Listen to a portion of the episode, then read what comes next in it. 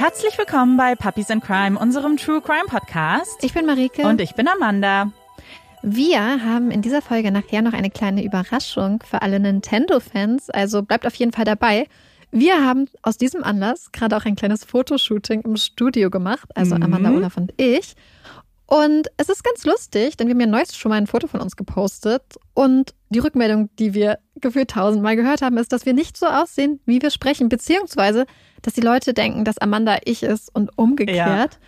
Und ähm, für uns ist das halt mega komisch, weil man sich natürlich nicht vorstellen kann, dass man, dass jemand unsere Stimme hört und nicht denkt, dass wir so aussehen, wie wir aussehen. Ja.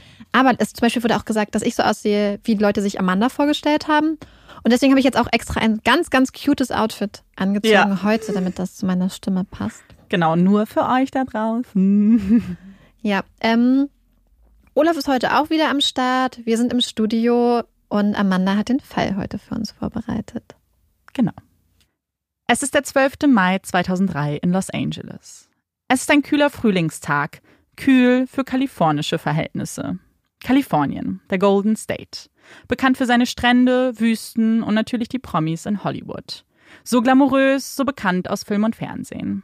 Wir alle haben sich eine Vorstellung davon, oder glauben es zumindest. Denn die Realität sieht durchaus anders aus.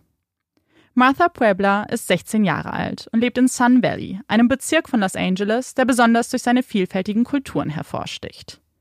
Der 12. Mai ist ein Montag. Der schlimmste aller Wochentage, würde der ein oder andere sagen. Martha verbringt den größten Teil dieses Tages draußen. Sie schwatzt mit ihren Freunden, sie sitzen im Garten und genießen die ersten Sonnenstrahlen. Sie unterhalten sich, worüber 16-jährige Teenager ebenso sprechen. Es wird immer später. Nach und nach machen sich die ersten wieder auf den Heimweg. Irgendwann sind es nur noch Martha und einer ihrer Freunde. Sie sitzen zusammen auf der Veranda, schauen auf die unbefahrene Straße. Mitternacht kehrt auch die Ruhe ein. Man könnte eine Stecknadel fallen hören. Alles friedlich. Der leichte Wind weht durch ihr hellblondes Haar. Sie schaut auf ihre Sneaker runter. Die letzten Tage waren hart. Sie kann noch gar nicht richtig glauben, was sie da alles erlebt hat. Aber das sollte nun auch vorbei sein. Ihre letzte Anhörung war vor wenigen Tagen. Sie hat getan, was sie tun musste. Nicht mehr und nicht weniger. Die Ruhe wird um 22.32 Uhr unterbrochen. Ein schwarzer Chevy Malibu umkreist das Haus. Der Wagen wird langsamer, immer langsamer, bis er zum Stehen kommt. Ein Mann steigt aus dem Wagen und nähert sich Martha von hinten. Wer bist du? fragt er sie. Martha, das weißt du doch. Der Mann zieht eine Waffe aus der Tasche seines Sweatshirts. Mehrere Schüsse lösen sich, einer trifft Martha im Gesicht. Aus nächster Nähe. Sie fällt in sich zusammen. Dios mio, esta muerta, Nachdem Marthas Eltern die Schüsse hörten, sprinteten sie nach draußen. Mein Gott, sie ist tot. Sie können nicht glauben, was passiert ist. Ihre Martha liegt leblos am Boden, inmitten einer Blutlache. Alleine. Von dem Täter keine Spur mehr. Und auch ihr Freund ist nicht länger an Marthas Seite. Drei Monate später. Martin Pinner und Juan Rodriguez betreten den Verhörraum. Ihnen gegenüber sitzt ein junger Mann. Auf dem Tisch liegen drei Blätter mit je sechs Fotos. Ein Gesicht ist umkreist, darunter Kritzeleien.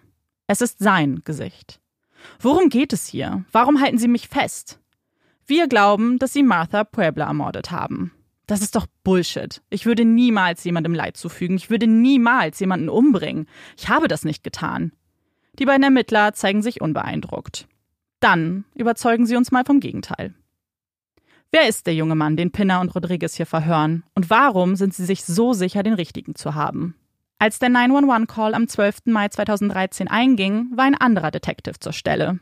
Er sicherte den Tatort mit gelbem Absperrband. Er stellte Plastikschilder mit Buchstaben zu den gefundenen Spuren.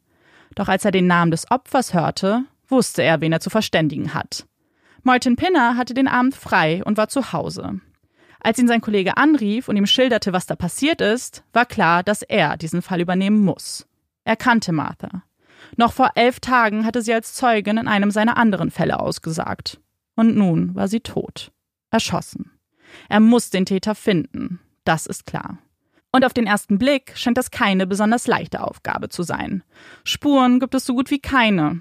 Da ist nur Martha, am Boden, ihr weißer Pullover blutgetränkt, die Augen noch aufgerissen, Die Patronenhülsen neben ihrem Körper, an ihrer Wange leichte Verbrennungen der Kugel, die sie traf. Und dann finden sie ein herrenloses Handy in der Nähe des Tatorts. Wem gehört es? Martha? Dem Täter? Nein. Es gehört dem Freund, der noch kurz vor Marthas Tod neben ihr stand, alles aus nächster Nähe mitbekam und dann einfach verschwunden ist. Er erklärt, dass er Angst um sein Leben hatte und deswegen geflüchtet ist. Für Martha hätte er nichts mehr tun können. Sein Handy hat er in der Hast scheinbar verloren. Für die Ermittler ist dieser Fund wie ein Sechser im Lotto. Da haben sie einen Zeugen, der den Täter doch perfekt beschreiben können muss. Jemand, der dabei war, als die Schüsse fielen. Der das Gespräch mitbekommen hat. Und die Hoffnung wird auch nicht enttäuscht. Er kann den Schützen beschreiben. Er war hispanischer Herkunft, zwischen 19 und 25 Jahre alt, circa 1,72 bis 1,77 groß, hatte kurze dunkle Haare und einen Schnauzbart. Er glaubt, er sei ein Gangmember.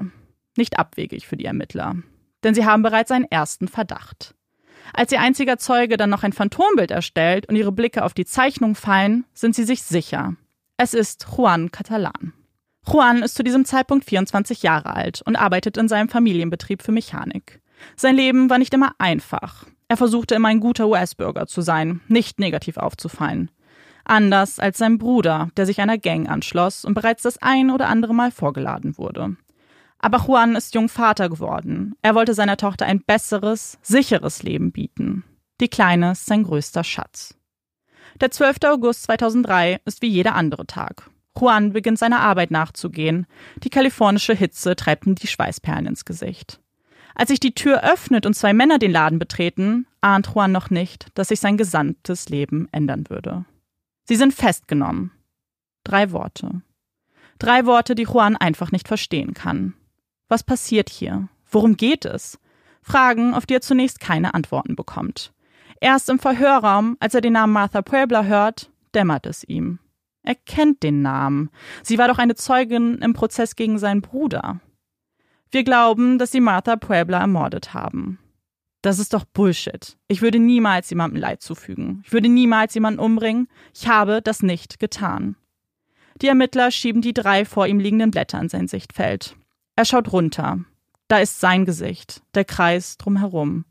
Nun erkennt er auch, was das Gekritzel ist. Es sind Unterschriften. Du wurdest erkannt. Wir haben Zeugen, die bestätigen, dass du Martha erschossen hast. Bilder lügen nicht. Juan ist ratlos. Er weiß nicht, wovon die zwei Männer sprechen. Er hat niemanden erschossen. Warum sollte er auch? Er kannte sie doch gar nicht. Für die Ermittler ist das Motiv aber klar. Es ist Rache. Rache daran, dass Martha gegen seinen Bruder ausgesagt hat. Er musste sie zum Schweigen bringen. Er musste seinen Bruder beschützen. Es sieht nicht gut aus für Juan. Die Staatsanwaltschaft ist von seiner Schuld überzeugt. Er muss in Untersuchungshaft. Juan ruft seine Familie an. Als erstes seine Freundin Alma. Die kann gar nicht glauben, was sie zu hören bekommt. Warum, Juan? Warum haben sie dich festgenommen? Er erzählt ihr vor dem Verhör, von den Bildern, von den Anschuldigungen. Sie glaubt ihm. Sie kennt Juan. Sie weiß, dass er so etwas niemals tun würde. Alleine schon wegen seiner Tochter, seinem Ein und alles.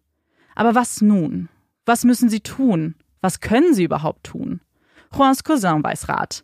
Er hatte einen tollen Anwalt im Fernsehen gesehen. Der kann richtig gut sprechen und ist charismatisch. Das ist der Anwalt für Juan. Und Juan hat auch keine bessere Idee. Schließlich ist es nicht so, als ob er bereits einen eigenen Anwalt hätte oder je gebraucht hat. Es klingelt das Telefon in der Kanzlei von Todd Melnick. Zunächst klingt alles nach einem ganz normalen Auftrag. An der Geschichte scheint so gar nichts besonders. Gangkriminalität ist in Los Angeles wirklich keine Seltenheit. Dann hört er aber den Namen der Staatsanwältin und weiß, dass dies ein harter Fall werden würde. Beth Silverman sucht sich gezielt Fälle aus, in denen die Todesstrafe im Raum steht. So auch im Fall von Juan. Ja, die Todesstrafe ist denkbar. Beth hat noch nie einen Prozess, in dem es um die Todesstrafe ging, verloren. Sie weiß, was sie tut, ist bissig und kämpft für ihre Überzeugungen. Während andere Anwälte vielleicht zurückgeschreckt wären, möchte Todd sich Juans Fall annehmen. Schon beim ersten Treffen ist ihm klar, dass er seinem Mandanten glaubt. Nicht, dass das bei einer Verteidigung immer eine Rolle spielen würde. Aber hier war es für Todd glasklar. Juan war es nicht. Als erstes gilt es herauszufinden, was die Anklage gegen Juan in der Hand hat. Er findet die Aussage des Zeugen. Er schluckt. Das ist nicht gut. Gar nicht gut. Ein Zeuge, der sich so sicher ist. Wie kommt man da drum herum? Eins wird Todd sofort klar. Dies wird keiner dieser Fälle, bei dem es im Zweifel für den Angeklagten steht. Er muss die Richterin von Juans Unschuld überzeugen. Ansonsten wird eine Jury über Leben oder Tod entscheiden müssen. Aber wie macht er das genau? Das Beste wäre natürlich ein Alibi, also fragt er Juan, was er am Abend des 12. Mai gemacht hat. Er erinnert sich nicht mehr genau. Was war das für ein Wochentag nochmal? Das wäre ja fast so, als ob man jemanden fragt, was man vor zwei Wochen zu Abend gegessen hat. Man erinnert sich nicht. Außer es war ein besonderer Tag, ein besonderes Abendessen. Und der 12. Mai war ein besonderer Tag. Das fällt Alma ein. Als sie mit Juan spricht, ist sie ganz aufgeregt. Juan, der 12. Mai. Der 12. Mai war Muttertag. Weißt du nicht mehr? Du hattest mir doch noch erzählt, wie du ihr Karten für ein Baseballspiel gekauft hast. Juan grinst bei dem Gedanken. Er liebt Baseball. Schon immer. Seine schönsten Kindheitserinnerungen waren es, in den unbequemen Plastikstühlen zu sitzen und dem ledernden Ball beim Fliegen zuzuschauen.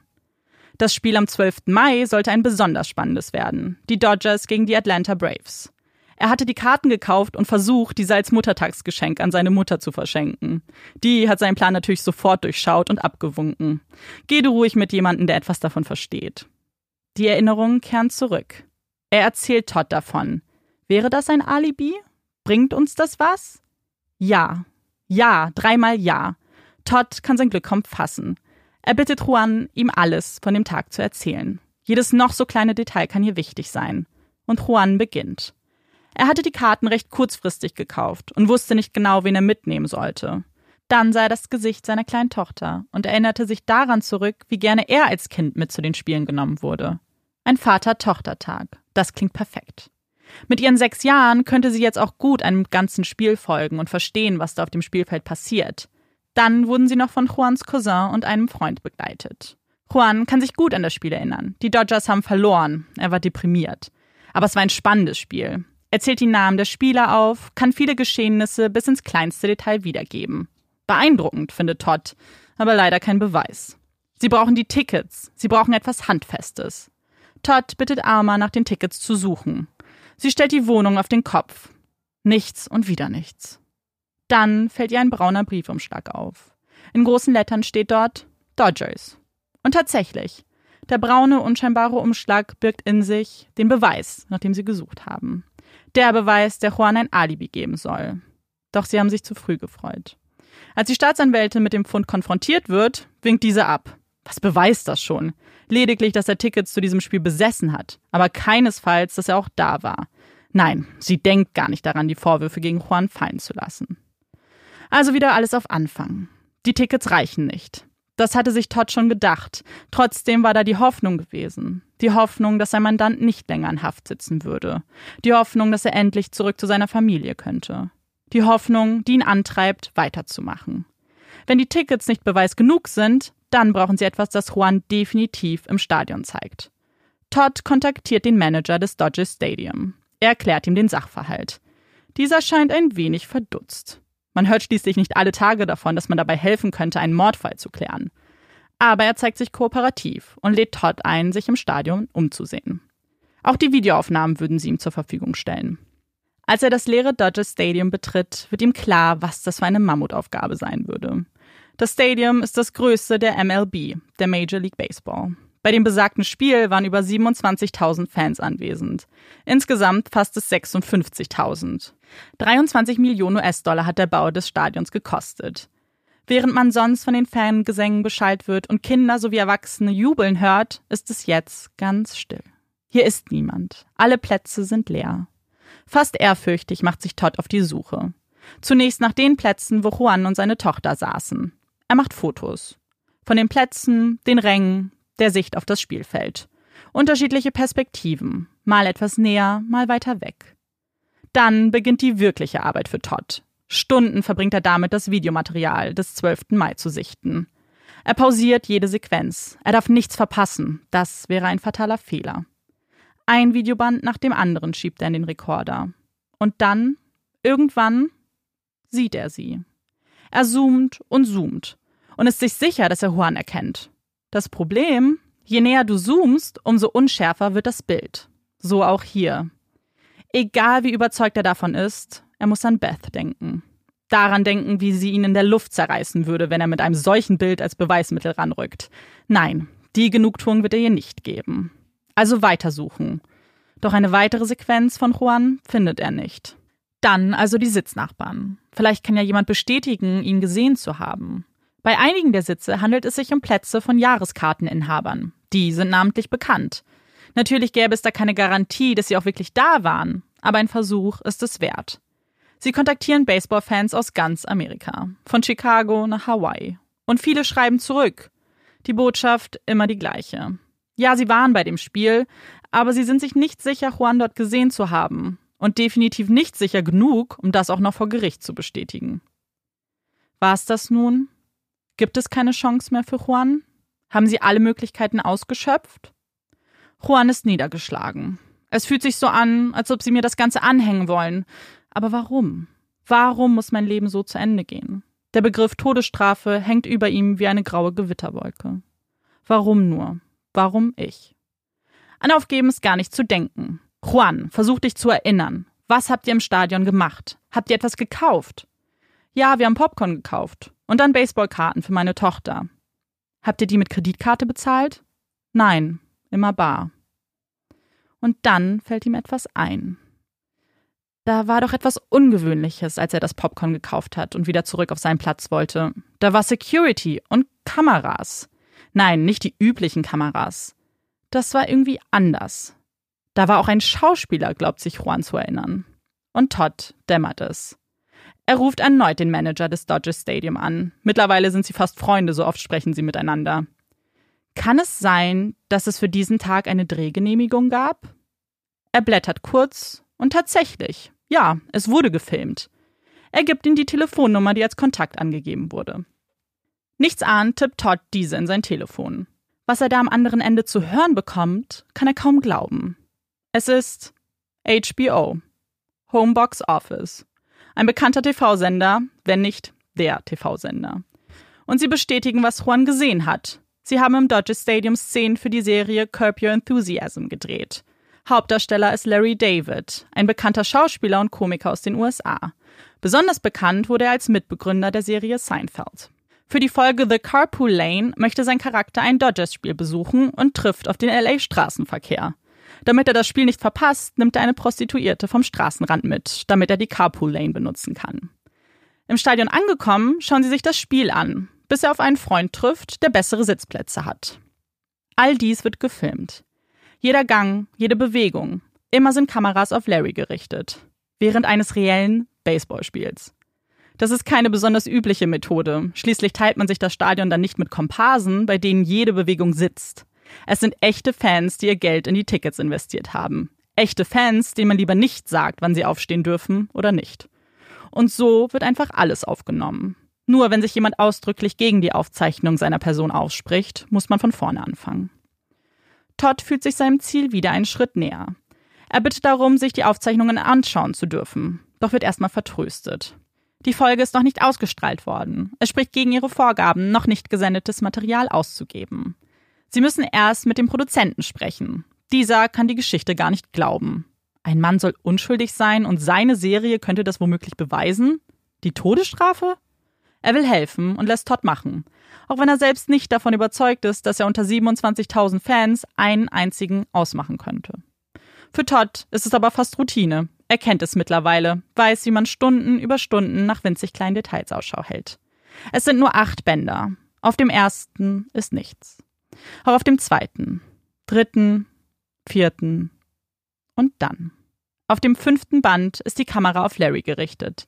Er hockt am Durchgang zu den Plätzen, bis sich zwei Personen in den Vordergrund schieben. Ein Mann und ein Kind.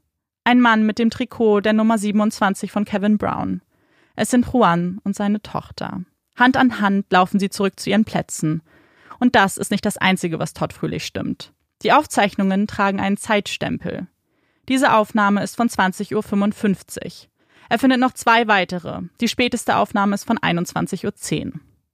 Und trotz dieses aufregenden Fundes bleibt Juan weiterhin inhaftiert. Beth ist es nicht Beweis genug. Die Tat fand erst um 22.30 Uhr statt. Da hätte er noch genug Zeit gehabt. Außerdem wohnt doch der Cousin, der dabei war, nur wenige Blocks von Martha entfernt. Als er ihn zurückgebracht hat, wäre es ein leichtes gewesen, sie umzubringen. Beth lässt es auf das Preliminary Hearing ankommen. Sie fühlt sich sicher, sie hat noch nie einen Prozess verloren, das wird sich hier nicht ändern. Nach fast sechs Monaten Untersuchungshaft rückt der Tag aller Tage immer näher. Todd hat Beth nicht mehr aufgesucht. Aber er hat noch ein Ass im Ärmel. Das wird er ihr aber vor der Richterin präsentieren. Sie hatte Chancen, Juan gehen zu lassen und hat sich jedes Mal dagegen entschieden. Nun wird er ihr auch keinen Gefallen mehr tun. Doch bevor er dieses Ass zücken kann, wird zunächst die Anklage gehört. Beth berichtet von dem Zeugen. Er ist glaubwürdig, er hat keinerlei Grund zu lügen, er hat ihn identifiziert. Dann wird Juans Tochter befragt. Das kleine Mädchen in einem viel zu großen Saal, ihre dunklen, lockigen Haare offen. Schüchtern schaut sie auf den Boden. Juan schießen die Tränen in die Augen. Was, wenn das sein Ende ist? Wenn er sie nie wieder in seine Arme schließen kann? Todd spricht mit ihr. Ganz einfühlsam. Er fragt sie, ob sie weiß, was der Unterschied zwischen der Wahrheit und einer Lüge ist. Sie nickt vorsichtig. Wenn ich dir sagen würde, dass dieser Stift blau ist, was ist das dann? Eine Lüge oder die Wahrheit? Eine Lüge. Ihre zerbrechliche Stimme erfüllt den Raum. Ihre Hände hält sie ganz nah am Mund. Und wenn ich dich frage, ob diese Mappe weiß ist, was sagst du dann? Das ist eine Lüge. Sehr gut. Du weißt, dass du heute nicht lügen darfst. Warst du mit deinem Daddy am 12. Mai bei einem Baseballspiel? Ja. Und was habt ihr da gemacht? Habt ihr was gekauft? Ja, wir haben Snacks gekauft. Und Daddy hat mir Baseballkarten geschenkt. Juan kann seine Tränen nicht mehr zurückhalten. Sie laufen über seine Wangen. Er streicht sie weg doch die Augen und die Stellen auf der Haut hinterlassen sie rot. Dann ist es Zeit für den finalen Akt. Todd präsentiert die Aufnahmen der HBO-Kameras, zeigt die Zeitstempel. Und dann lädt er eine Expertin ein. Eine Expertin für Telefonanalyse. Diese liest die Erkenntnisse eines Berichts vor, die Todd in Auftrag gegeben hat, nachdem Alma ihm bestätigt hat, dass sie mit Juan an dem Abend telefoniert hatte. Und das bestätigt auch der Bericht. Um 22.12 Uhr hat er ein Gespräch mit Alma geführt. Ein Gespräch, das den Telefonmast in der Nähe des Dodgers Stadium auswählte. Damit ist bewiesen, dass er um 22.12 Uhr dort war. Er hätte nicht in 20 Minuten zu Martha fahren können, schon gar nicht, wenn man sich die Straßen mit 27.000 anderen Fans teilen muss. Damit ist das Preliminary Hearing beendet. Beide Parteien halten weiterhin an ihrem Standpunkt fest. Nun ist es also an der Richterin zu entscheiden, ob ihr diese Beweise ausreichen oder ob eine Jury entscheiden soll. Sie bittet um Bedenkzeit, schaut sich immer wieder die Aufnahme an. Was die Expertin da genau erzählt hat, versteht sie immer noch nicht so wirklich. All diese Zahlen. Taugen diese Berichte überhaupt was? Sie überlegt und überlegt. Bittet ihre Kinder um Mithilfe. Glaubt ihr, dass dies die Stimme eines Mörders ist? Am Tag der Entscheidung sitzt Juan mit schwitzigen Händen neben Todd. Er sieht, wie sich die Lippen der Richterin bewegen, aber er hört kein Wort. Er weiß, dass es die Entscheidung über sein Leben ist, und trotzdem kann er nicht zuhören, bis es still wird. Todd schaut ihn an. Er lächelt. It's over. Es ist vorbei. Die Richterin hat den Fall dismissed. Er wird nicht vor eine Jury getragen. Sie glaubt zwar dem Zeugen der Anklage, aber es war dunkel, er kann sich schlichtweg geirrt haben. Juan ist ein freier Mann. Vor dem Gericht stehen Alma und seine Tochter. Er schließt sie in die Arme, da laufen wieder Tränen über seine Wangen. Diesmal sind es Tränen der Freude. Was willst du haben? Wir kaufen dir alles, was du willst, sagt Alma zu Juan. Ich will nur eins, eine Coke. Sonst habe ich alles, was ich brauche. Sie lachen. Todd und Juan sind heute gute Freunde. Jetzt gehen sie gemeinsam zu Dodgers spielen und feuern ihre Lieblingsmannschaft an. Die Mannschaft und der Sport, der ihm vielleicht sein Leben gerettet hat. The Carpool Lane ist übrigens seine Lieblingsfolge von Curb Your Enthusiasm. Während Juan zurück in sein Leben finden konnte und seine Familie nah bei sich hält, fragen sich Marthas Eltern, was mit ihrer Tochter passiert ist. Und um die Antwort auf diese Frage zu finden, müssen wir wieder zurückspulen. Zu dem Tag, an dem Martha kaltblütig erschossen wurde. Zu dem Tag, an dem Martin Pinner wieder ihren Namen hörte. Zu dem Tag, an dem Martha als Zeugin in einem anderen Prozess aufgerufen wurde. Einem Prozess, der den Mord an ihrem Freund verhandelte. Wir müssen zurück zu dem Tag, an dem Christian Vargas getötet wurde. Es ist der 27. November 2002, gegen 2 Uhr morgens. Marthas Freundin klopft an ihrem Fenster und fragt, ob sie noch zusammen chillen wollen. Im Auto sieht Martha ihren gemeinsamen Freund Christian. Martha weiß nicht genau. Es ist spät, sie hat eigentlich keine Lust. Noch bevor sie ihrer Freundin eine Antwort gibt, hören die zwei Mädchen Schüsse. Immer mehr. Sie verstecken sich in Marthas Zimmer, bis sie aufhören. Bis es sicher scheint. So lange, bis sie nichts mehr hören. Kein Murks. Die zwei rennen zum Wagen und sehen den blutüberströmten Christian. Er wirft den beiden einen letzten flehenden Blick zu, bis sein Kopf schlussendlich heruntersackt und auf dem Lenkrad verweilt. Pinner und Rodriguez werden zum Tatort gerufen. Es ist der Ort, an dem sie Monate später die Leiche von Martha auffinden würden. Im Fall von Christian sind sie sich sicher, dass es sich um eine Gangrivalität handelte. Und welche Gang es genau gewesen sein soll, wissen sie auch. Die Vineland Boys. Eine überaus brutale Gang, die die meisten Drogenaktivitäten in der Gegend überwacht. Außerdem scheuen sie es nicht, Blut zu vergießen, wenn ihnen etwas nicht passt. Unterstützung bei ihren Vorhaben finden sie unter anderem bei der mexikanischen Mafia. Ein Mitglied der Gang haben sie direkt im Visier, José Ledesma. Noch in derselben Nacht möchten sie ihm einen Besuch abstatten, doch José ist in dem Haus seiner Familie nicht anzutreffen. Also schauen sie sich in Ruhe um. Unter seinem Bett finden sie ein Sturmgewehr und eine Box voller Briefe. Briefe von anderen Gangmitgliedern aus dem Gefängnis. Sie müssen mit José sprechen, das ist klar. Doch wo er jetzt genau ist, weiß seine Familie nicht. Nur, dass er mit einem anderen Mitglied der Vineland Boys abhängt. Einem jungen Mann, den wir bereits kennen. Mario Catalan, Juans Bruder. Als José und Mario erfahren, dass sie von der Polizei gesucht werden, flüchten sie über die Landesgrenze nach Tijuana. Dort mieten sie sich ein Zimmer in einem Motel. Uns kriegen die nicht. Aber falsch gedacht. Nur zwei Tage später erhalten Pinner und Rodriguez einen Anruf der mexikanischen Polizei. Sie haben José und Mario festgenommen, da es zu einer lauten Auseinandersetzung mit Marios angetrunkener Freundin kam. Diese hatte den Polizisten dann berichtet, dass die zwei in Los Angeles wegen Mordes gesucht werden. Noch bevor der Tag zu Ende ging, wurden Mario und José nach Los Angeles gebracht und verhört. Als erstes José. Dieser zeigte sich unbeeindruckt. Nein, er lachte den Beamten geradezu ins Gesicht. Und wenn er mal nicht lachte, dann wirft er mit Beleidigung um sich. Ein Anwalt hätte nicht an seiner Seite. Ob das sein Wunsch war, ist nicht klar. Ihr habt den falschen Buddy. Okay, erwidert Pinner, das sehe ich anders. Und nicht nur ich. Wir haben Zeugen, die bestätigen, dass du der Schütze warst. Pinner fährt fort, erklärt José, dass sie bereits wissen, was er getan hat. Er war schließlich mit Martha verabredet an dem Abend und bereits auf dem Weg zu ihr. Pinner zückt ein Blatt Papier. Sechs Fotos sieht man darauf. Josés Gesicht ist umkreist. Darunter die Buchstaben MP. Dann noch ein Satz. Das ist der Mann, der meinen Freund umgebracht hat. Eine Unterschrift. Ich kenne keine Martha. Aber sie kennt dich. Egal wie oft Pinner nachbohrt, wie viel Druck er aufbaut, egal wie oft er ihm das Bild von Martha zeigt, José bricht sein Schweigen nicht. Er bleibt dabei. Er weiß nicht, wovon sie sprechen. Als die beiden Ermittler merken, dass ihre Strategie keine Früchte trägt, müssen sie umschwenken. Sie werden kein Geständnis bekommen, das wird ihnen langsam klar. Also brauchen sie Beweise. Diese finden sie wenig später in dem Auto, mit dem Mario und José nach Mexiko gefahren sind. Sie finden weitere Waffen und auch Blutspuren. Blutspuren von Christian und einem weiteren Opfer, wie sich später herausstellen sollte. Während sie Mario mit dem Fund konfrontieren, verkabeln sie die gemeinsame Zelle. Vielleicht kommen sie ja so doch zu ihrem Geständnis. Als Mario und José die Zelle betreten, erzählt Mario aufgeregt von den Neuigkeiten. Sie haben die Waffen gefunden. Was machen wir, José? José wird sauer. Und er weiß auch schon, wer schuld an der ganzen Misere ist. Eine einzige Person. Die Snitch. In der nächsten Nacht schleicht José zum Telefon des Gefängnisses. Er ruft seinen Freund Javier an. Coxstar, kennst du die Schlampe, die in der Nähe meines Hauses wohnt? Irgendwas mit M. Die Snitch, sie muss verschwinden. Sie verrät uns. Er spricht weiter.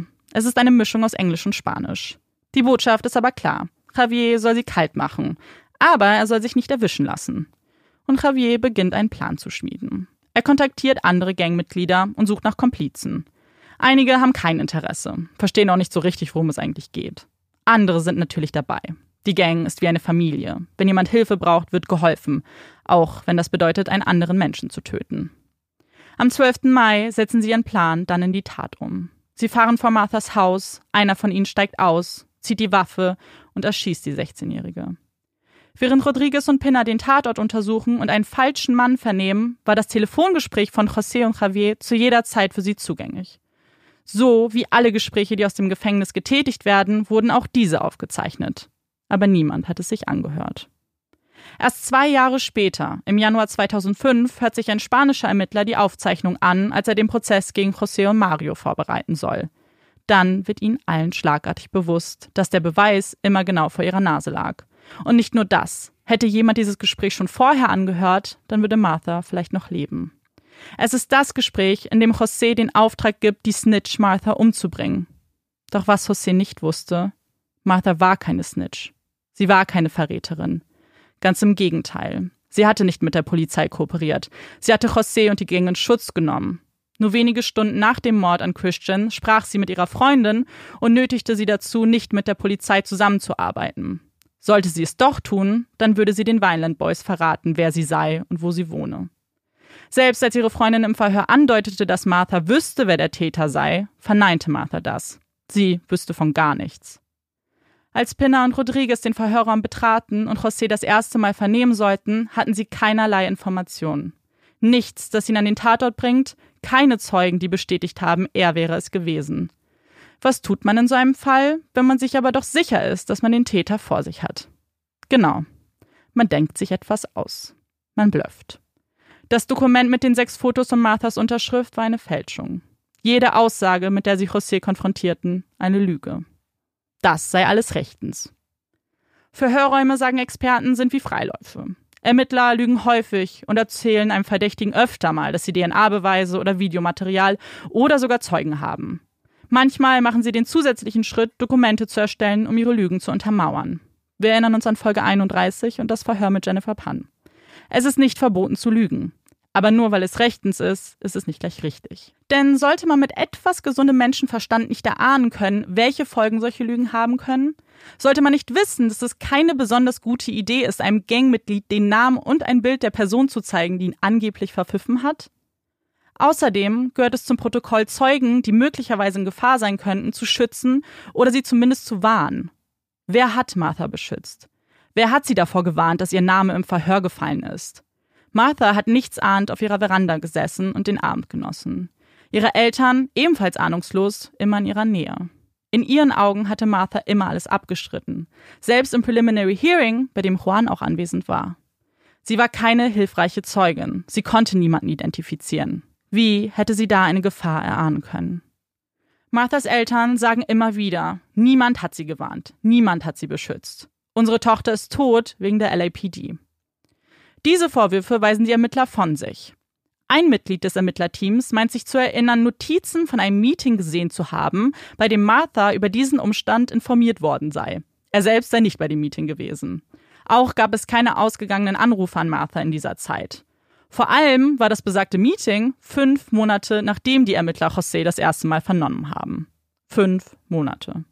Im Prozess geben José und die anderen Gangmitglieder den Mord an Martha zu, nachdem ihnen ein Deal angeboten wird und sie damit der Todesstrafe entkommen. Sie alle wurden zu lebenslangen Haftstrafen ohne die Möglichkeit einer Bewährung verurteilt.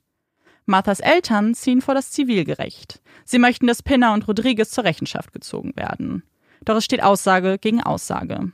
Die Staatsanwälte berufen sich darauf, die Familie und Martha informiert zu haben und ihnen angeboten zu haben, sie in ein Zeugenschutzprogramm aufzunehmen. Dieses habe die Familie aber abgelehnt. Die Familie besteht weiterhin darauf, dass sie nichts von der drohenden Gefahr wussten. Das Urteil der Jury ist vernichtend. Sie stimmt zu, dass die Arbeit der Ermittler nachlässig war, aber keineswegs seien die zwei alleine schuld. Martha und ihren Eltern sei der Großteil der Schuld zuzusprechen. 80 Prozent, so die Jury. Martha hatte nach ihrer Aussage im Preliminary Hearing elf Tage vor ihrem Tod Todesdrohung bekommen. Darauf hätte man reagieren müssen. Sie habe José zwar nicht als Mörder ihres Freundes identifiziert, aber sie hatte bestätigt, dass er Mitglied der Wineland Boys war. Sie hätte wissen müssen, dass ihr alleine durch diese Aussage eine Gefahr droht. Die Klage wird abgewiesen. Die Entschädigung beträgt einen Dollar. Ein symbolischer Dollar in der US-Rechtsprechung. Für Marthas Familie ein Schlag ins Gesicht.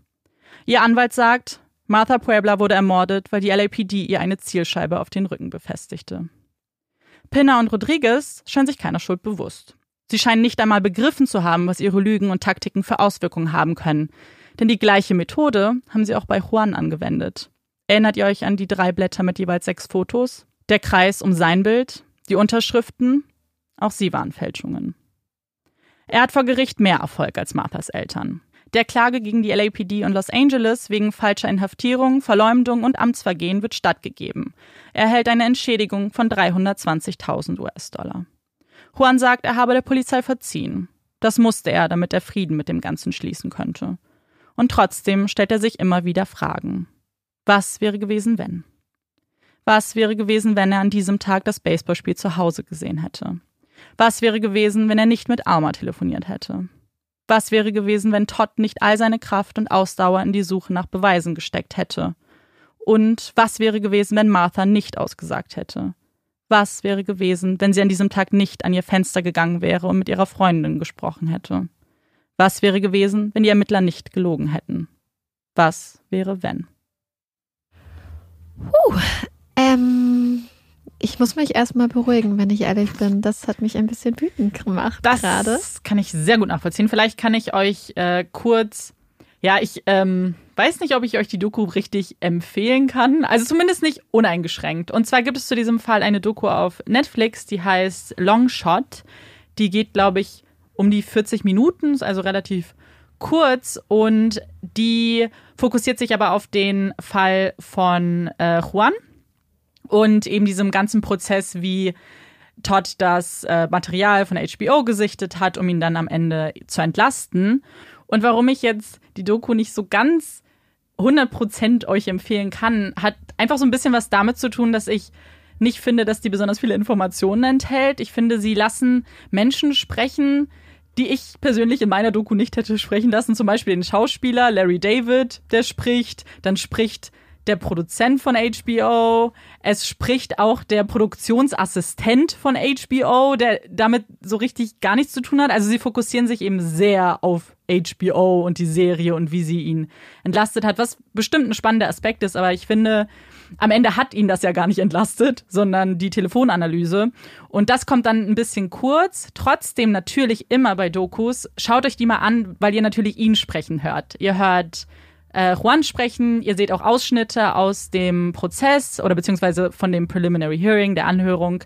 Und ihr seht Todd Melnick. Und das finde ich dann wiederum ganz gut. Aber vielleicht ergänzend zu dieser Folge. Mir wurde die Doku immer angezeigt bei Netflix, weil ich glaube, wenn man viele True Crime Dokus guckt, wurde die eine Zeit ja. lang immer ähm, beworben. Aber ich dachte immer, warum auch immer, dass es wirklich vordergründig um Baseball gehen würde und habe sie mir deswegen gar nicht angeguckt. Und ähm, bin umso glücklicher, dass du den Fall jetzt gemacht hast, auch weil wir haben so oft Fälle, wo man dann so sitzt und so denkt, warum? Wie kann es sein? Also ich weiß auch gar nicht, wo ich anfangen soll, weil es sind einfach so viele mhm. Sachen, die mich aufgeregt haben. Fangen wir vielleicht einfach mal an. Eigentlich würde ich mit den Ermittlern, glaube ich, fast anfangen. Ja. Weil ich gehe eigentlich davon aus, dass Menschen, die zur Polizei wollen, Menschen helfen wollen.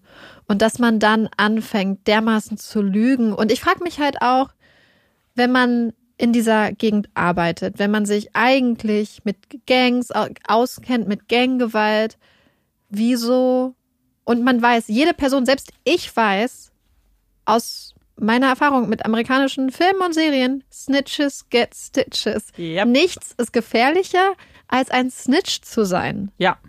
Und wie können diese Menschen gedacht haben, dass es eine gute Idee ist, ein 16-jähriges Mädchen, was eigentlich alles richtig macht, wenn man aus dieser Überlebensperspektive guckt, als Snitch darzustellen. Ja, das wie, ist. Wie kommst du auf diese Idee? Du gefährdest doch eindeutig ihr Leben. Und ich glaube auch nicht, du hast ja berichtet, dass sie dann später gesagt haben, ja, wir haben ihnen Zeugenschutzprogramme etc. angeboten, aber es gibt keine Aufzeichnung mehr. Das macht insofern ja gar keinen Sinn, weil bevor du sowas anbietest, muss ja eigentlich sowas muss genehmigt werden, es müssen Anträge gestellt werden. Ich glaube, dass das schon so einen formellen Prozess durchläuft, bis sowas auch genehmigt wird, weil es ist ja auch eine Sache, die Geld kostet, die organisiert werden muss da müsste es eigentlich so einen Paper Trail geben, der, der nachvollziehen lässt, dass sowas überhaupt beantragt wurde. Insofern finde ich das unglaublich unglaubwürdig, dass sie das wirklich gemacht haben. Und ich finde auch, man muss da auch ehrlich gesagt ein bisschen beharrlicher sein. Selbst wenn man sagt, oh, wir haben es euch angeboten. Ich finde nicht, dass das ausreicht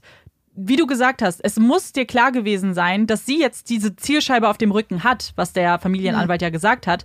Da kannst du nicht sagen, ach, hier macht mal oder nicht. Dann setzt man sich mit ihr hin ja. und geht mit ihr jedes mögliche Risiko durch. Und vor allem auch, wenn man die Verhältnismäßigkeit der Maßnahme betrachtet. Auf der einen Seite geht es darum, einen Mörder Ja. zu überführen, von dem sie aber nicht genau wissen, ob es Mhm. der Mörder ist. Auf der anderen Seite haben sie ein junges Mädchen und sie wissen, dass das, was sie machen, als Trick, als kleine List, als, als, Gegen, als Gegengewicht hat, dass sie das Leben eines jungen Mädchens und ihr Leben in dieser Gemeinde in Gefahr bringen. Und keiner Ja. Verhältnismäßigkeitsprüfung würde dieser Tausch, diese Abwägung statthalten, Mhm. weil eine List in einem Verhör abzuwägen mit der Freiheit und dem Leben eines jungen Mädchens einfach unmöglich ist. Ich frage mich auch, was die Notwendigkeit war, ihren Namen auch Ja. zu geben. Also ich finde, das, was sie bei, also ich finde das mit dem Lügen eh schwierig, aber wenn man einfach sagt, hey, wir haben einen Zeugen, der das bestätigt hat, meinetwegen zeig ihm die Dokumente, aber da klar macht es das glaubwürdiger, aber das, wie du sagst, ich finde, das steht in keinem Verhältnis mit der Gefahr, ja. die das Ganze birgt. Also Total. Und ähm, da würde ich dann auch dieses Urteil im Zivilprozess, das den ihre Eltern versucht haben zu führen. Ich weiß, dass dieser eine symbolische Dollar im amerikanischen Recht kann eine unglaublich wirkungsvolle Geste sein. Es kann unglaublich stark sein. Also alle Taylor Swift-Fans wissen Ja. wahrscheinlich, dass Taylor Swift auch mal eine Gegenklage quasi oder jemanden verklagt hat auf einen symbolischen Dollar. Das war ein unglaublich starkes Signal. Sie hat gesagt, mir geht es um diese Sache, mir geht es hier um eigentlich auch quasi den Schutz von Frauen und mir geht es darum, dass Ja. mir gehört, ge zugehört wird.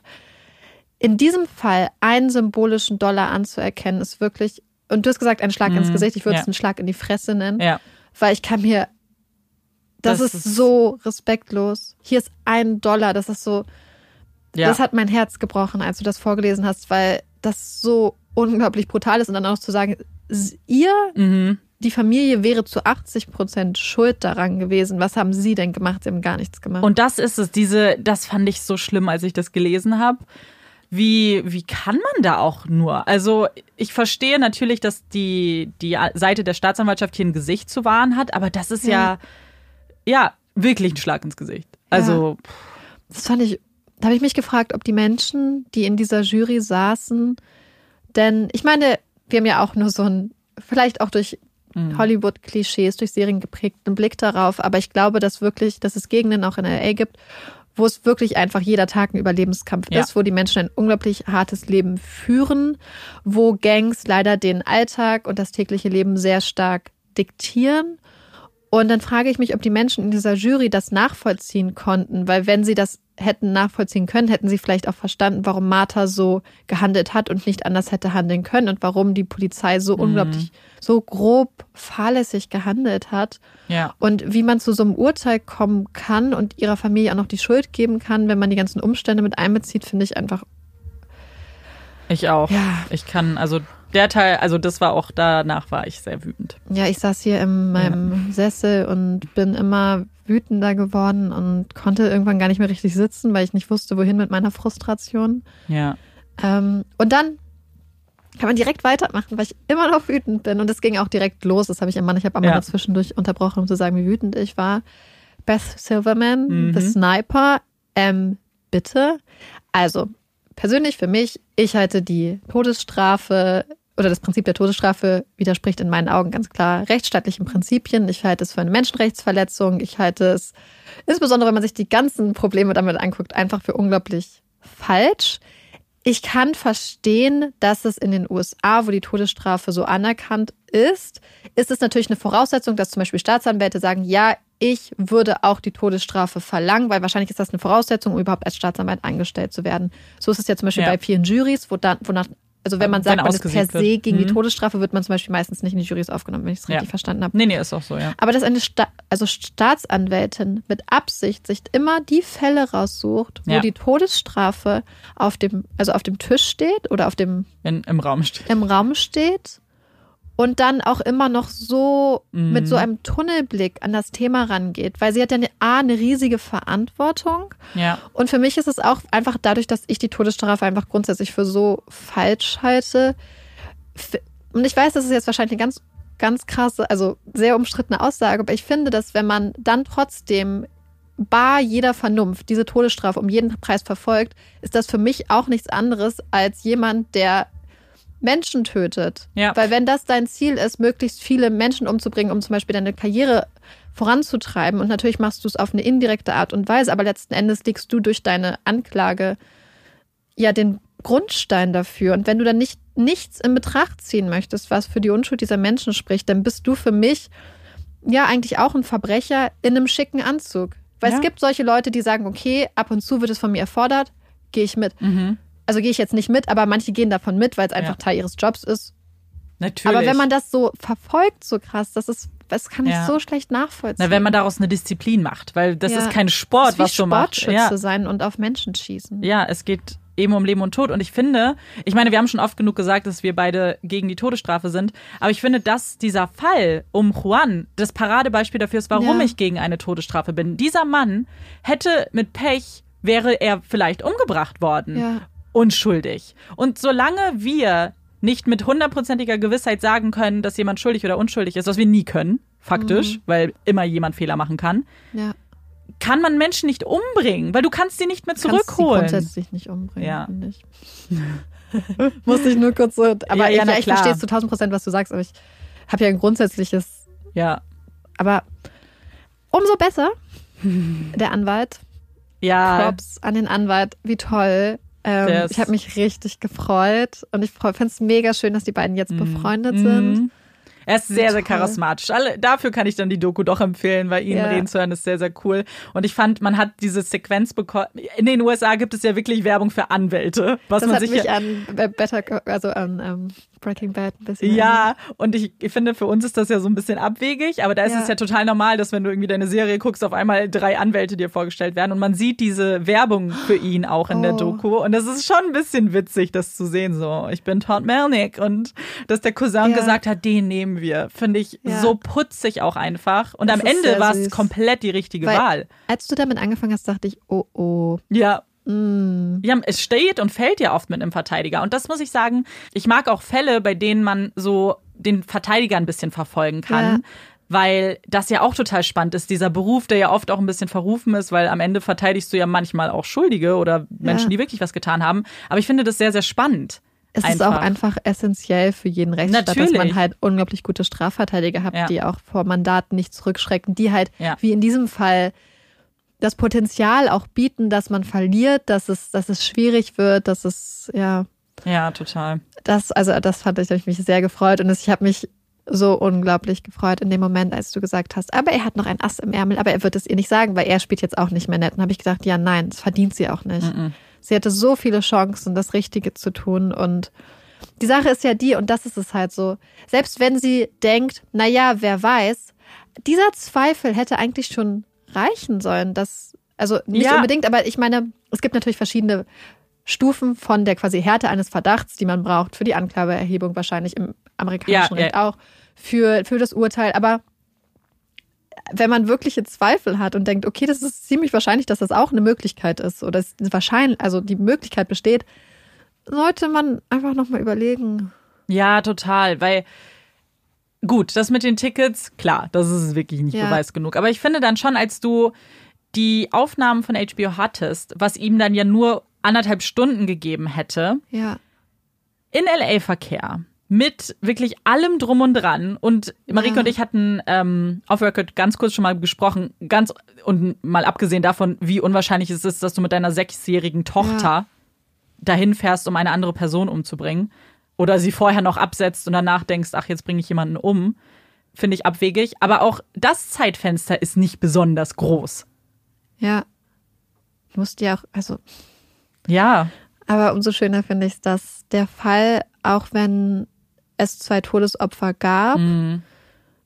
irgendwie doch, weil man ja, dass quasi unsere Hauptperson ja, glücklich raus ist, seine Coke bekommen hat. Das hat uns beide, glaube ich, sehr gefreut. ja, das war sehr süß, das, ähm, das als hat er das auch gesagt sehr hat. berührt. Ja. Ja, das, das so. Ich glaube, dass man das auch wirklich dann schätzt in diesem Moment, wenn dieses eigene Leben so stark Mhm. so auf dem Spiel steht und die eigene Freiheit. Und dann merkst du halt, ja, natürlich, ich habe meine Freundin, ich habe meine Ja. Tochter, was will ich mehr? Ich bin jetzt frei. Ja. Ich, ich will, kann mir dieses Gefühl gar nicht vorstellen, wie Ja. es, welche Last da von einem abfällt. Ja, Und ich glaube, es ist auch so Ja. Ungläubigkeit. Ich glaube, Ja. ich hätte total Angst in dem Moment, dass ich träume Mhm. und dass ich dann doch aufwache und es doch anders ist. Und das genau. Ja, voll. Weil kennst du auch dieses Gefühl, wenn man was träumt und dann aufwacht und denkt so, oh, war das jetzt echt, war das jetzt nicht echt? Ja. Und du hast ja auch gesagt, dass er quasi nicht zuhören konnte, Nee. als das Urteil. Ah, ja. ja. das hatte er so beschrieben. Also zu sehen, wie er weint, als seine Tochter ausgesagt Mhm. hat. Das hat mir auch so das Herz gebrochen. ja. Sehr, sehr süß, die Kleine auch. Und, Aber was ich komisch finde, ist, wer hat sie aufgerufen? äh, Todd. Okay. Also als Verteidigung. Wahrscheinlich, als um zu zeigen, dass er ein liebevoller Vater ist. Genau. Weil sonst hätte sie ja eigentlich keinen Erkenntnisgewinn gebracht. Insofern, Mhm. dass die Sachen, die sie ausgesagt hat, ja eigentlich durch die, genau, durch die Bilder bestätigt ist. waren. Mhm. Aber dann geht es ja wahrscheinlich darum zu zeigen, hey, das ist mein Mandant, das ist Genau. seine Tochter, er ist ein liebevoller Ja, Familienvater. total. Auch äh, die, also ich bin sicher, dass du damit auch eine Richterin, die auch Mutter ist, Ja, auch schon ein bisschen kriegst. ja. Also ich glaube, das war ein ziemlich schlauer Schachzug. Ja, vor allem- Schachzug. Auch insofern, dass wenn du siehst, wie er auf seine Tochter reagiert, umso Ja. unwahrscheinlicher ist es, dass er mit seiner Tochter im Auto zu einem Mord fährt oder Tot- seine Tochter kurz irgendwo absetzt, jemanden tötet, sie vielleicht wieder abholt. Auf jeden Fall, ähm, Ja. danke für diesen Fall. Danke, Bitte dass ich, ähm, ja, jetzt hat mich wirklich, weil ich einfach diese Doku immer im Kopf hatte. Ja. Ähm, Würde mich ja schön. interessieren, ob die jemand von euch gesehen hat. Vielleicht auch, wie ihr die Doku fandet, weil es kann natürlich auch sein, dass ihr die jetzt total gefeiert habt und so. Das ähm, kann sein. Ich glaube auch, dass ich sie vielleicht einfach nicht so gut fand, weil ich vorher schon eine Idee hatte, was passiert ist. Und dann dachte ich mir, aber das fehlt und das fehlt und das fehlt. Und warum redet der Schauspieler jetzt? Wobei ich muss ganz gest also, also Amanda hatte mir einmal, als wir telefoniert haben, gesagt, Ja. dass in der Doku der Schauspieler Ja. redet. In meinem Kopf sah das etwas anders aus, weil ich wusste nicht, dass es diese Ja. HBO-Filmsachen geht. Ich wusste eigentlich gar nicht genau, worum es geht. Ich habe gedacht, dass es in der Doku Reenactments gab Ach und der so. Schauspieler, der ihn in den Reenactments gespielt hat, aussagt. Deswegen dachte ich, wie absurd. Aber so kann ich natürlich Ja. verstehen, dass du, wenn, so, wenn du so einen Namen hast, dass das eine Doku auch ähm, Nutzt natürlich, verstehe ich voll und ganz. So als Werbetool. Aber gut, dass du einfach. das nochmal ansprichst, weil was mich an der Doku auch sehr irritiert hat, ist so ein bisschen das ganze Setting und wie sie es aufgerollt haben, weil es wirkt immer sehr, sehr dramatisch. Also du hast ganz Ja. viele so Headshots unter so einem blauen, ähm, so einer blauen Leinwand, wo alle sitzen in diesem Interviewraum. Ähm, Reenactment gibt es, glaube ich, keine, wenn ich mich richtig erinnere, aber es gibt so ein paar sehr dramatische Szenen, wo ich mir dachte, das ist eine 40-Minuten-Doku Ja. und die knallen da richtig dramaturgisch äh, hier mal eine Sequenz und da und wir mischen die Tonspuren und es ist zum Teil einfach sehr überspitzt. Ja, Vielleicht war das, hat, war das auch ein bisschen befremdlich für mich. Aber das ist natürlich super subjektiv Ja. und das kann natürlich auch euch super gut gefallen und ihr freut euch vielleicht, den Schauspieler reden zu hören. deswegen schreibt uns das mal. Das wird uns sehr interessieren. Ja. Und damit wir uns alle jetzt ein bisschen beruhigen können, kommt jetzt was Entspannendes vielleicht. Und zwar unsere Puppy Break. Yay! Also, ich bin heute wieder mit den Puppy Facts dran und eigentlich wollte ich heute die Facts über blinden Führhunde weiterführen und da quasi den zweiten Teil machen. Dann ist mir eingefallen, dass ich nicht mehr weiß, was ich im ersten Teil gesagt habe. Deswegen muss ich das alles nochmal ein bisschen recherchieren. Habe aber einen anderen spannenden Fakt gefunden, der auch eigentlich was direkt mit unserer Puppy Break zu tun hat und mit unserem Namen.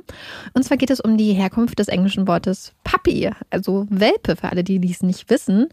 Und Forscher sind sich nicht ganz sicher, woher das Wort Puppy kommt und wie es in die englische Sprache gekommen ist.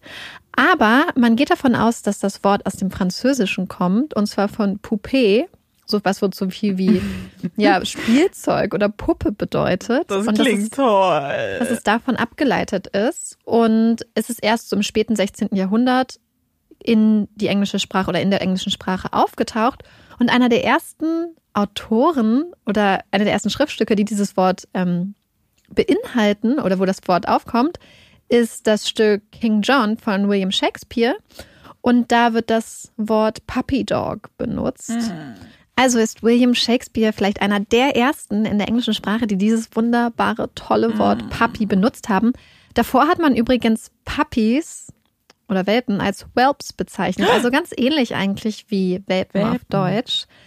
Aber das Spannende ist und was mich immer total interessiert, ist, dass Shakespeare ja insgesamt sehr, ähm, sehr, sehr innovativ war und sehr viele neue Worte, Wörter erfunden hat. Und zwar geht man davon aus, dass er über 1700 Worte erfunden hat und die englische Sprache dadurch unglaublich bereichert hat. Das musste ich kurz einfließen lassen, Ja. weil ich das Thema so toll finde. Es gibt ein ganz tolles Buch von Bill Bryson, das heißt Shakespeare, für alle, die sich dafür interessieren.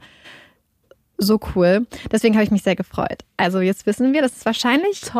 französischen Ursprungs ist, dass William Shakespeare das Wort Puppy Dog benutzt hat. Ja, Ja, sonst wäre unser Podcast-Name auch wahrscheinlich ein ganz anderer. Whelps in Crime. Poupées and Crime finde ich auch super. Ja, Cool, das finde ich richtig spannend. ja. Danke dafür auf jeden Fall. Und äh, damit habe ich dann auch quasi eine kleine Sneaky-Empfehlung reingesneakt, denn Mhm. heute haben wir was ganz Besonderes. Oh, oh, wir haben euch, äh, beziehungsweise Marike hat euch ja schon angekündigt, dass wir eine kleine Überraschung haben. Ja, Und die kommt jetzt. Und zwar hatten wir eine ganz, ganz spannende E-Mail in unserem Postfach. Und zwar von Nintendo. Und da ist ja jeder, der diesen Podcast ein bisschen länger verfolgt und mich vielleicht auch mittlerweile ein bisschen kennt, weiß, dass mein Herz sofort höher geschlagen ist, weil ich mir dachte, ui, was möchten sie denn von uns? Und Nintendo wollte mit uns kooperieren. Und ich meine, ja, musste ich tun. Und zwar wollten sie das, ähm, haben sie uns gefragt, ob wir Interesse hätten, ein Spiel auszutesten. Und dieses Spiel möchte ich euch jetzt auch empfehlen. Für jeden, der eine Nintendo Switch hat oder eine Nintendo Switch Lite und vielleicht nach, auf der Suche war nach einem neuen Spiel, ich kann es euch definitiv empfehlen. Es geht um Deadly Premonition 2, A Blessing in Disguise. Vielleicht ganz kurz vorab, Nintendo war total cool und ähm, hat uns so gar keine Richtlinien gegeben. Wir müssen nicht darüber sprechen, über dieses Spiel. Wir werden nicht bezahlt dafür. Mir gefällt es halt wirklich ziemlich gut. Und zwar geht es um Crime. Man spielt nämlich als FBI-Agent. Und lasst euch übrigens von dem 2 in dem Titel jetzt nicht irritieren. Ich habe das erste Spiel auch nicht gespielt und hatte gar keine Probleme damit, mich in die Geschichte reinzufinden.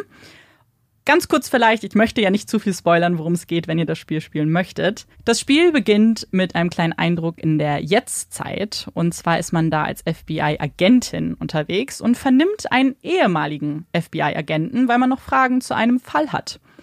Ich sage es euch gleich, dieser ehemalige FBI-Agent ist sehr creepy und gruselig und er hört Stimmen und redet mit Stimmen und man weiß nicht, was mit ihm los ist.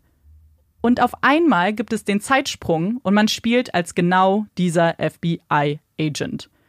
Es ist wirklich cool gemacht. Es geht eben um einen Fall, den man auflösen muss. Es ist ein Open-World-System. Bedeutet, man fährt einfach von unterschiedlichen, teilweise ist es der Tatort, manchmal geht man ins Leichenschauhaus und man bewegt sich auf einem Skateboard fort. Das fand ich ziemlich cool. Und versucht eben dann, diesen Fall zu lösen. Und eigentlich war für mich die ganze Zeit die Frage, mit wem unterhalte ich mich da und warum habe ich Angst vor der Farbe Rot? Das Spiel ist ab 18 Jahren. Es ist schon ein bisschen gruselig, aber ich fand es extrem cool. Und jeder, der Lust hat, das auszutesten, dem würde ich das auf jeden Fall empfehlen. aber das ist noch nicht alles, ähm, denn Nintendo hat uns auch noch etwas anderes sehr Cooles angeboten. Und zwar haben sie gefragt, ob wir Lust hätten, eine Nintendo Switch und das Spiel zu verlosen unter euch. Und dann haben wir natürlich gedacht, ja, bitte sofort. Ich persönlich bin ja nicht so ein Games-Mensch, aber auch bei uns zu Hause liegt eine Switch rum. Mein Freund ist süchtig und hängt die ganze Zeit dran. Deswegen hat er sich auch total gefreut. Ich muss auch sagen, das hatte ich, das ist eigentlich die zweite Empfehlung. Wie cool ist eine Nintendo Switch bitte? Ich habe mich fast ein bisschen geärgert, dass ich sie nicht schon früher mir äh, zugelegt habe. Einfach weil die Idee, dass du es an einem Bildschirm spielen kannst und die Switch einfach mitnimmst und ins Bett gehst, war das coolste überhaupt. Ja, und diese Switch könnt ihr gewinnen. Nintendo Yay. hat uns äh, das angeboten und wir haben gedacht, oh mein Gott, wir freuen uns total, wenn wir euch quasi daran teilhaben lassen können. Deswegen möchten wir diese Woche mit euch ein kleines Gewinnspiel oder ein kleines Spiel machen bei Instagram. Und wir möchten gerne die Switch und das Spiel verlosen. Also schaut mal im Laufe dieser Woche bei uns bei Instagram vorbei. Ähm, wir wollen den Post dazu am Donnerstag, den 13. machen. Und da werden wir dann auch die ganzen Teilnahmebedingungen und so ähm, mit euch teilen. Aber wir haben schon eine kleine Bitte an euch, beziehungsweise ihr könnt euch da schon mal Gedanken drüber machen, denn Amanda hat erzählt, dass das Spiel ein bisschen gruselig ist, gleichzeitig aber auch, dass man sehr scharf nachdenken muss. Und deswegen haben wir uns überlegt, schreibt uns mal, mit wem an eurer Seite ihr das Spiel am liebsten spielen würdet. Ist es eine Person, die vielleicht eure Hand hält, weil es gruselig ist? Ist es jemand, der einen ganz scharfen Verstand hat und euch die besten Hinweise gibt? Also falls ihr da jemanden gerne an eurer Seite hättet, verlinkt uns gerne die Person. Wir sind sehr interessiert und schreibt uns auch, warum ihr die Person gerne an eurer Seite hättet. Insofern freuen wir uns total auf Donnerstag. Wir freuen uns total auf eure ja. Antworten und wir freuen uns einfach total dolle, dass wir da ein bisschen was mit euch teilen können und Voll. sind sehr, sehr happy. Wir hoffen, dass es äh, euch auch freut und dass ihr zahlreich mitmacht. So, und auch wenn ich vorhin ja schon eine Mini-Empfehlung über Shakespeare mit reingesneakt habe, haben wir diese Woche nur eine große Empfehlung. Aber ich habe auch noch eine andere Empfehlung, die ich einfach mal loswerden musste. Eine Sache, die uns letzte Woche bzw. diese Woche sehr doll amüsiert hat. Yep. Meine Empfehlung ist, guckt immer genau, an wen ihr Sachen schickt. Amanda und ich machen ja immer total gerne Buzzfeed-Quizzes und sei es Design dein Haus und wir sagen dir, welche Eissorte du bist oder wähle 15 Muffins aus und wir sagen dir, wie alt du wirst. Wir lieben diese Quizzes ja. über alles. Ich wollte Amanda ein Quiz schicken. Ich habe ein Quiz gefunden mit dem Titel Bau dir deine eigene kleine Cottage, was ich natürlich sofort machen will. Und wir sagen dir, wann du heiratest. Und Amanda und ich telefonieren und ich sage, ja, ich habe dir das Quiz geschickt. Und Amanda sagt, nein, wann kommt es? Und ich so, ja, ich habe es dir gerade geschickt. Amanda sagt, nein. Und dann habe ich gemerkt, Olaf sagt auch nein. Und dann habe ich gemerkt, dass ich das Quiz mit der Frage, wir sagen dir, wann du heiratest, an meinen Freund geschickt habe. Und das ist ja mal so witzig, weil gleich war, oh, ich war, oh, ich habe es an meinen Freund geschickt. Ja, das war so, ups. Hm. Dann habe ich geschrieben, upsi, das war für Amanda. Und dann weiß ich nicht, was passiert ist. Aber diesen Link, den ich Amanda geschickt habe, ich habe es irgendwie geschafft, diesen Link auch noch bei der Arbeit in eine Excel-Tabelle einzufügen. Ich wollte eigentlich nur ein Datum einschreiben, habe aber irgendeinen falschen Shortcut ja. vielleicht benutzt. Und jedes Mal, wenn ich auf das Datum in der Excel-Tabelle dann geklickt habe, bin ich dann zu diesem Quiz gekommen, so als ob mir das das Leben immer noch mal sagen würde, das ist dein Quiz. ich musste so bei beiden unfassbar lachen, weil natürlich, wenn du sowas deinem Freund schickst, ist es wie so ein richtig auffälliger Wink mit dem Zaunpfahl. Ja. Äh, wann heiraten wir? Entschuldigung. Mhm. Aber noch witziger ist es, wenn du es aus Versehen vielleicht so gespeichert hättest und unsere Chefin dann auf diesen Link klickt und denkt, oh, vielleicht ist da was Wichtiges. Und dann öffnet sich ein Buzzfeed-Quiz baue deine Cottage, um rauszufinden, wann du heiratest. Und das Schlimme war, dass ich, also ich kann ja wirklich nicht gut mit Excel umgehen. Und dann wollte ich das immer wegmachen. Aber jedes Mal, wenn ich draufgeklickt habe, bin ich wieder zu BuzzFeed gekommen. Und dann musste ich erstmal überlegen, wie ich quasi das, was in dieser Zeile steht, in dieser Zelle, wie ich das wegmachen konnte. Und habe es dann auch irgendwann geschickt. Der Kreis schließt sich, als ich abends einen Text für meinen Freund geschrieben habe. Und ich meinte, ich habe ihn dir geschickt. Und er meinte, da kommt er nicht. Und dann sage ich doch, ich habe ihn geschickt. Und er guckt mich an und meint so, hast du es Amanda geschickt? Ja, diesen Text hatte ich an Amanda geschickt. Gott sei Dank hat sie nicht über mich gelästert in diesem Text. Ja, deswegen war ich auch sehr froh, dass es an Amanda ging. Ja, das ist nicht, nicht so schlimm. Ja, deswegen, Leute, passt auf. Passt auf, an wen ihr E-Mails schickt. Ich habe das auch schon mal auf der Arbeit gemacht. Da dachte ich, ich hätte an eine Kundin geschrieben, wie sich später herausgestellt hat. Wir sind ein größeres Unternehmen. War es eine Kollegin? Das war dann wieder ganz okay. Das wusste ich zu dem Zeitpunkt. So rum nicht. ist besser als andersrum. Ja. Aber das gibt's, also wir, wir würden. Schreibt uns auf jeden Fall eure Verwechselgeschichten, weil ich glaube, da gibt mhm. es so witzige Geschichten. Ja. Ähm, würde ich wahnsinnig gerne lesen.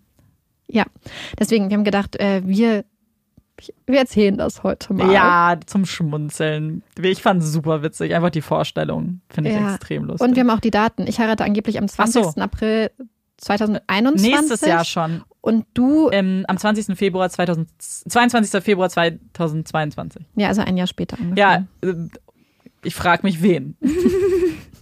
ich habe da schon so ein paar Kandidaten im Kopf. Und ich habe gedacht, wenn wir schon dabei sind, dann erzähle ich direkt noch eine kleine Geschichte. Es tut mir leid für alle, die sich jetzt gelangweilt fühlen. Und zwar hatten wir letzte Woche den Fall mit In den Dünen wo der kleine Wolfgang, der kleine Bruder von Mar Marianne, die in den Dünen ermordet wurde, ja immer gefragt wurde oder darum gebeten wurde, quasi ein Phantombild von dem Täter zu zeichnen. Und er hat einfach immer zugestimmt, was die Ermittler gesagt haben. Und hat immer, wenn sie gesagt haben, war er groß, hat er gesagt, ja, ja, wahrscheinlich. Oder wenn sie gefragt haben, welche Haarfarbe hatte er, hat immer zugestimmt, was sie gesagt mhm. haben. Und dann ist mir eingefallen, Wolfgang war sieben. Und da macht es Sinn, dass man den Erwachsenen blind vertraut vielleicht und auch denkt, dass sie das schon wissen, was sie da hören wollen. Ich habe das auch gemacht, als ich etwas älter war.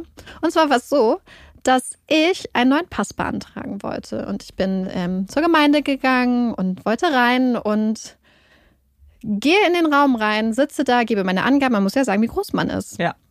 Und ich sage, er sagt, wie groß sind Sie? Und ich sage, ich bin 1,80 Meter groß. Und dann sagt er, 1,81 Meter.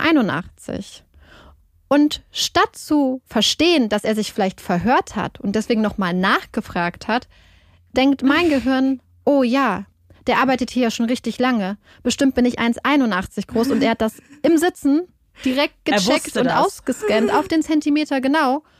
Und deswegen habe ich gesagt, ja, 1,81.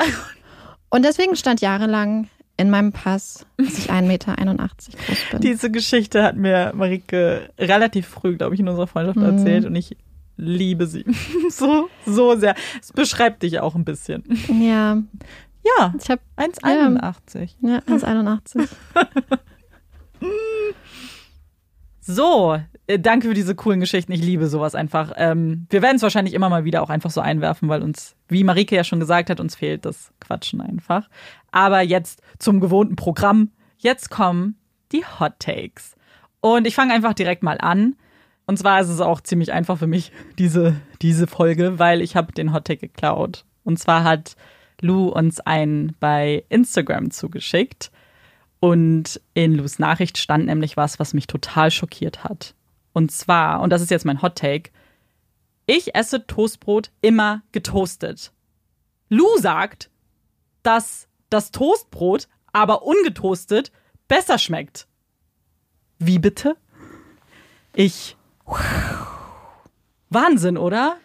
Sorry, hm. Lou, fühl dich jetzt nicht angegriffen.